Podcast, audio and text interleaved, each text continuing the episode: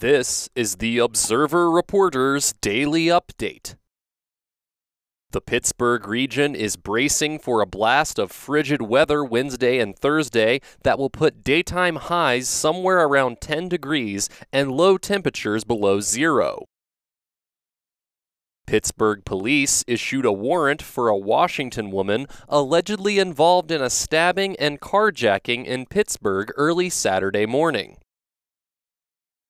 And a Canton Township man was jailed last week after he allegedly threatened to shoot his ex girlfriend in the head.